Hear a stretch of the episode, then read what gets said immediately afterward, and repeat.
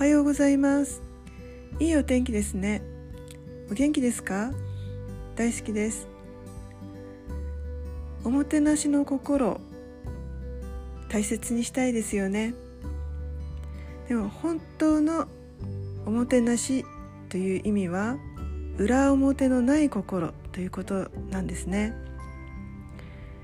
ですから何か大切なことやイベントがある時にだけ歓迎するものではなく毎日一番大切な人それは自分をもてなして生活をすることが大事なんではないでしょうか。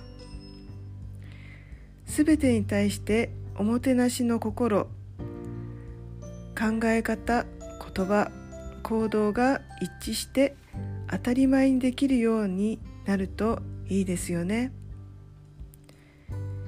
いつもありがとうございます。おかげさまです。感謝しております。あなたの理想は何ですか？